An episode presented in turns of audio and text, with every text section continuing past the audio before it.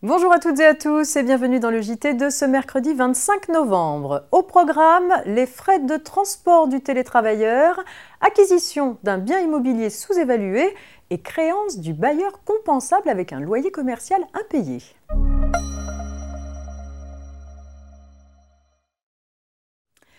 Le 9 novembre dernier, le ministère du Travail a mis à jour ses questions-réponses sur le télétravail en période de Covid-19. Il y revient notamment sur les frais de transport du télétravailleur, car si l'employeur doit prendre en charge 50% du prix des abonnements au transport public des salariés, que se passe-t-il en cas de télétravail au domicile à 100% sur un mois complet?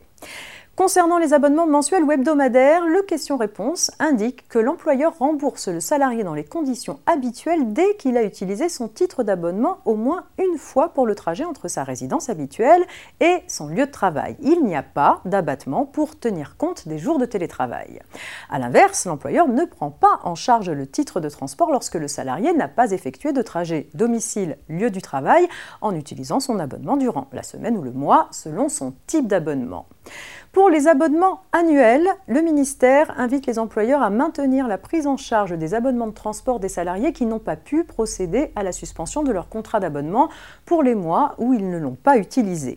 Bien sûr, même si le question-réponse n'en dit rien, dès que le salarié utilise son titre de transport ne serait-ce qu'une fois dans le mois pour venir au travail, la prise en charge est due sans prorata.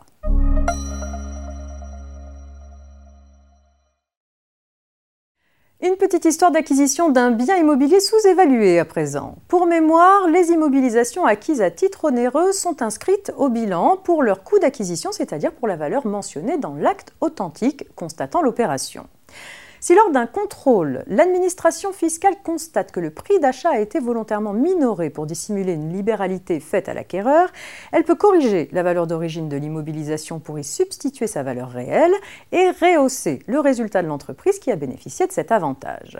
C'est ainsi qu'a été confirmé le redressement notifié par un vérificateur à l'égard d'une société ayant acquis un immeuble auprès d'une SCI au prix de 920 000 euros complété par l'attribution de deux lingots d'or aux deux associés de la société cédante. Les juges ont considéré que l'acheteur ayant minoré son actif en dissimulant une partie du prix du bien, l'administration pouvait à bon droit corriger la valeur d'inscription du bien à l'actif et rehausser son résultat. Les procès-verbaux des auditions judiciaires sur lesquelles le vérificateur s'était appuyé faisaient clairement apparaître que la remise de lingots était liée à la vente litigieuse et qu'elle représentait une partie du prix de cession.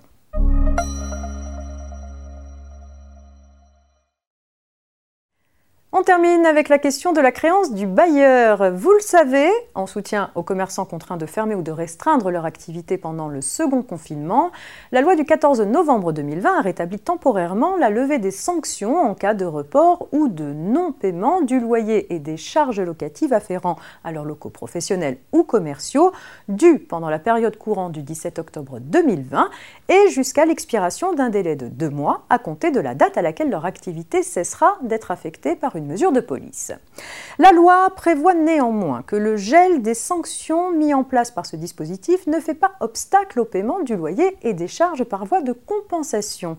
Autrement dit, si le bailleur doit une somme au locataire, il peut considérer que sa dette est payée à hauteur des loyers et charges impayées du locataire.